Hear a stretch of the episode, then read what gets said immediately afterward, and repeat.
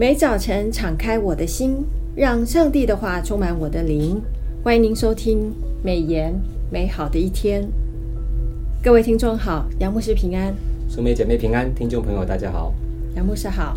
按着每日研经释义的进度，我们进入了民数记十四到十八章，在这几章当中啊，记载了一件很有名的事件哈，是啊，圣经当中一个非常有名的事件，而且甚至在后面的书卷。像这个新约当中的、啊、都有提到的，呃，犹大叔哦都有提到，呃，可拉的背叛是啊，可拉的背叛。嗯，我们一样有三个问题要来请问一下杨牧师。第一个问题，民数记十二章米利案啊，这是那个摩西的姐姐，啊，亚伦摩西的哥哥，毁谤摩西啊，自己的兄姐毁谤是啊，自己哈、啊，成为百姓结党攻击权柄的恶例。是。那可拉一党呢，也是借着这个，哇，这个刘信之牧师写的很棒，哎、嗯，而且他写是借着属灵的包装来包装那个不属灵的动机哦。嗯、那立位支派哥辖族的可拉，以及流变支派的大丹、亚比兰还有安，联合了两百五十位首领，他们集结群众攻击摩西跟亚伦，他们想要做什么？嗯，好问题。美言的作者刘星之牧师哈，在七月二十三号的研经释义里面特别指出，可拉是谁呢？他是摩西亚伦的堂兄弟哈，嗯，就是在出埃及记第六章的十六节到二十一节提到他们的关系哈，是是是。那他们都是立位支派哥辖族人哦。可拉没有被上帝拣选成为祭司家族的一份子，但他跟其他哥辖族子孙的一样。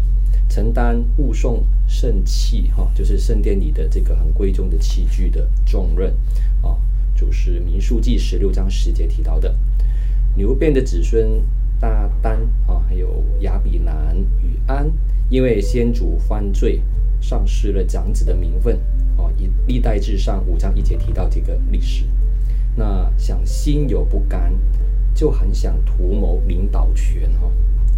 那民数记十六章有两处经文出现了，你们擅自专权。好，那第一次提到的是哥可拉一党的领袖们控告摩西和亚伦说：“你们擅自专权了。”啊，全会众个个既然是圣洁，耶和华也在他们中间。你们为什么自高超过耶和华的会众呢？嗯，哦，很重的话，就是民数记十六章第三节，这是一个指控哦。另一处就是第二次，反过来是摩西对可拉一党说了：嗯，明日在耶和华面前把火盛在炉中，把像放在其上。耶和华拣选谁，谁就为圣洁。你们这立位的子孙擅自专权了啊！就是民数记十六章七节。那问题是，到底是谁擅自专权呢？可他一党串联了两百五十位的核心领袖，集体控告摩西跟亚伦专权。哦，这个字原来的意思是指太多，嗯，言杀之意，对。就是指摩西、亚伦这两个领袖权力太大了哦，太多太大了。然而，这群叛乱分子却没有想到自己才是真正专权的人哦，因为他们正在大大量的聚众，而且是闹事哦。嗯。呃，摩西警告可拉，别把他拥有侍奉主的恩典看得太少了啊，就是民数记十六章十节。和合一本翻译为小事哈，不要看现在的侍奉是小事。那这群叛乱分子丝毫没有察觉到，他们攻击主所立的权柄，行径如同攻击上帝哦。那从民数记十六章一到十五节当中，摩西对敌对者是好言相劝啊。民数记十六章五节还有十二节可以看得到，但他也看出可拉是为为首的这样的故。鼓噪者哈，争夺祭司身份是他们真正想要的目标嘞。嗯，想当祭司是。民数记十六章六节、七节、第十节都有透露他们的心声。圣经学姐大卫鲍森 David Bowson） 哈，在《就业中南》一书特别指出，我们看到可拉率众叛乱，因为他不满只有亚伦一家有权啊做祭司，其他人加入可拉，人数很快就达到两百五十名，一起挑战摩西的权柄，还有亚伦的祭司的职分。叛党说他们不信上帝拣选了摩西跟亚伦，也抨击了摩西无能，无法将百姓领进应许之地。是，呃，这个可拉其实是为了可拉跟这个流变支派的这个亚比兰、大丹、嗯、还有安哦，对，他们其实应该一个想争祭司，祭司一个想当首领、哦，首领啊，就觉得为什么只有摩西亚伦家可以来当这个。支派的首，就是整个带领以色列以色列的会众的领袖，那我们就看到，好像是为了这个动机，是为了争权跟夺利吗？利哦、所以这个刘信之牧师写得很好，就是有提到用属灵的包装，不属灵的动机啊、哦。没错，所以我们还是透过这个透视的眼睛来看到人内心的动机。没错。好，第二个问题，我们想要请问一下，就是我们常常会讲到民主啊，民主啊。那从可拉的事件呢、啊，嗯，证明是多数不能胜少数。哦，你看哈、哦，我们社会都用投票嘛，是。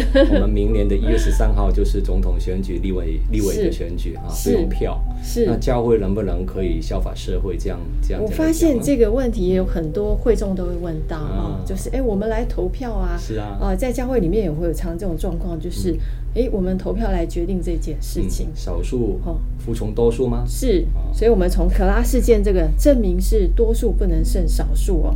如果从属灵的角度来看，我们的学习是什么？很好的问题哦。人常常假借了民主之名，其实行夺权之实哈、啊。从可拉事件当中，我们学习到上帝才是真正的主权者哈。摩西对可拉还有他所拥有的同伙的人说了：“到了早晨，耶和华必指示谁是属他的，谁是成为圣的，就准许谁亲近他。他要叫他，他要叫自己所拣选的人亲近他。”民数记十六章十五节。人的势力岂能抗拒上帝的能力呢？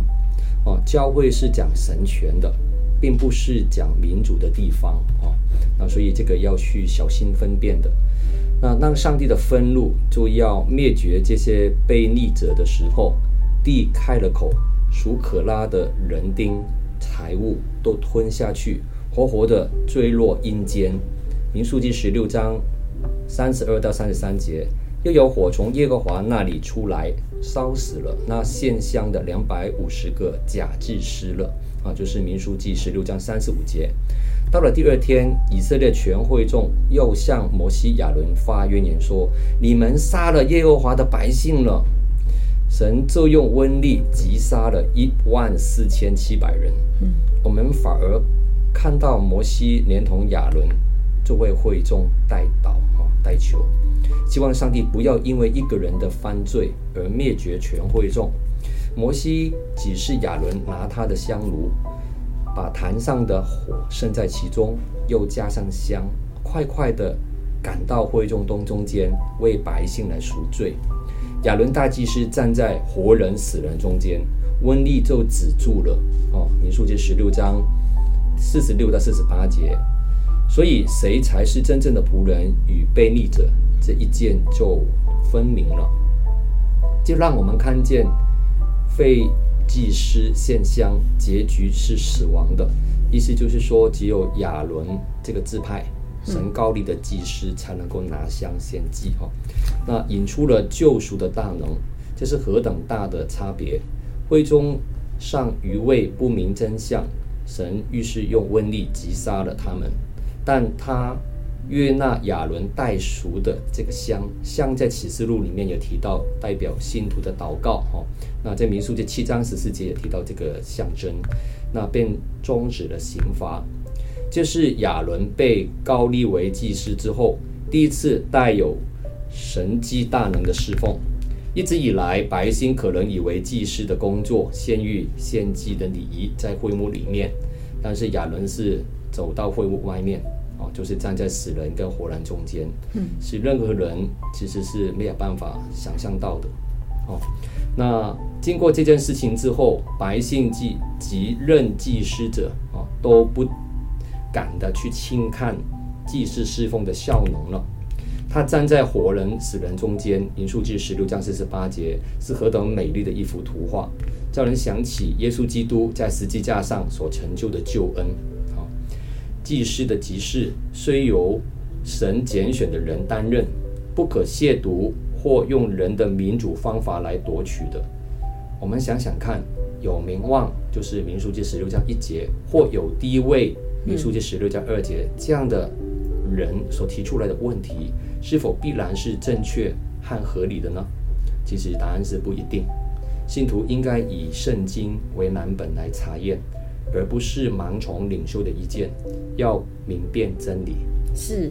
呃，就是从这个可拉的事件当中，呃，可拉认为只要聚众这么多人的话，就可以这个呃，来来形成一个态势哦。是啊。结果发现，就是还是要回到谁主权？第一个是神掌权的。是神掌权。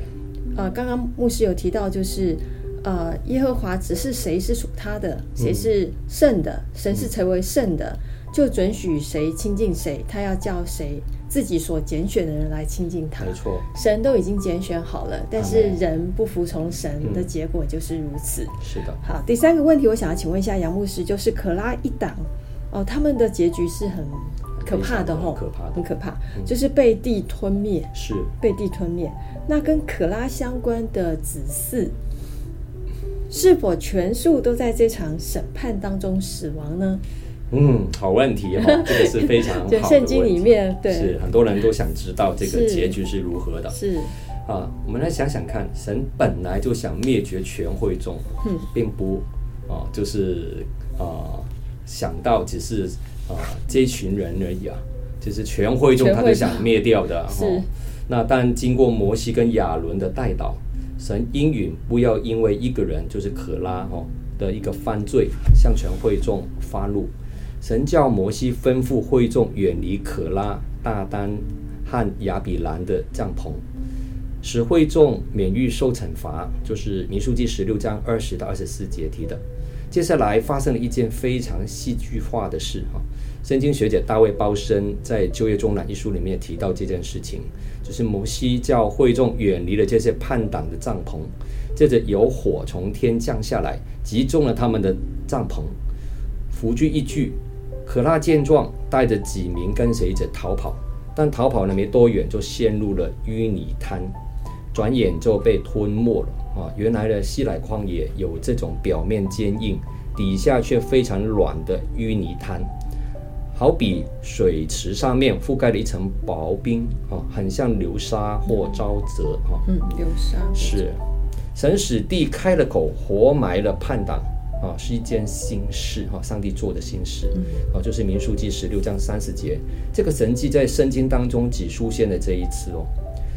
这件事情证明了神使摩西行使神迹，并不如叛党以为是摩西自己所弄的把戏哈，就是民数记十六章三节跟十三节，民数记十六章三十二节也说了，把他们和他们的家眷，并一切属可拉的人丁财物都吞下去。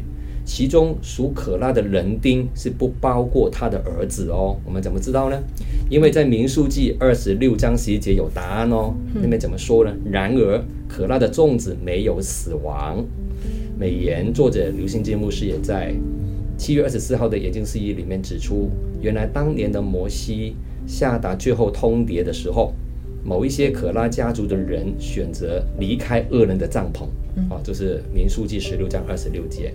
不与这一群兴风作浪的人为伍，上帝并未在这一场可怕的审判当中灭绝可拉的后裔，因为我们从诗篇当中看到许多可拉后裔的诗篇，其中有一篇很有代表的，就是诗篇的八十四篇哦，有提到一段话哈，就是在八十四篇第十节，宁可在我上帝的殿中看门，不愿在不愿住在恶人的帐篷里。哦，这个是非常 棒的一个描述。这场震撼教育固然害人哈，那连线乡的两百五十人也被火烧灭，民数记十六章三十五节。然而上帝却在审判当中预留了恩典。可拉的后裔最知名的其中一位先知是撒母耳。撒母耳是的，历代至上六章二十二到二十七节哦。是是是。即便是可拉的后裔当中有让他们引以为傲的属灵伟人出现了，但是他们继续以可拉后裔来支撑哦，让可拉的污名结合被上帝保留恩待的后裔。唱出主爱奇妙可畏，他们不恋慕权力，乃是恋爱慕上帝；不居重机事，哈，乃是群起讴歌，啊、嗯，是很美的一幅图画。是，纵然在父母身上看到这种令人遗憾的事情，但可拉的后裔所写的一些诗篇收录了圣经，可拉的家人并没有全部跟一他一起叛变哦。他的后裔成为圣殿唱诗班的成员。嗯，当父母被行恶，我们不需要跟随。新约的犹大书也提到可拉，警告基督徒不要质疑神的选召而满心嫉妒。对，这也是提醒我们基督徒嫉妒，嗯、也是属灵上很嗯。很不好的一个事。是，那其实，呃，可拉的后裔，我们也许在这个章章节里面看到可拉的叛乱哦。嗯、但是我们从后世读的这个诗篇，或者是撒母耳的这些所有的记事，是，我们就发现其实这是神的恩典。阿门。哦，从可拉这个后裔里面也带出了神慈爱跟恩慈的见证。感谢主哦，就是透过像这样子，我觉得好奇妙哈。好奇妙。对，好奇妙，就是啊、呃，因为有一些粽子没有被、嗯、没有被这个杀死啊，然后他后世呃可以作为神的这见证人。阿门。感谢主，愿我们都学习像这样子的一个好的这个典范哦。是。那感谢呃今天杨牧师的分享，我们三个题目很快就分享完了哦。那要提醒一下呃各位听众。就是每日研经释义，我们这一季的经卷是民数记。嗯，好，民数记现在我们读到这个十四到十八章，没错，那很快的就会读完了。我们在八月中的时候就会换成是真言，真言也是非常非常重要的一卷书。那请大家用预备心来来这个在民数记的这个研读当中。呃，领受上帝更多的心意，然后也预备好心来研读下一个经卷。那更不要错过每个礼拜四，呃，我们跟杨牧师之间的访谈的这个美言美好的一天。那么我们今天的美言美好的一天就分享到此，谢谢您的收听。愿上帝的话语丰富充满我们的生活，使大家福杯满溢。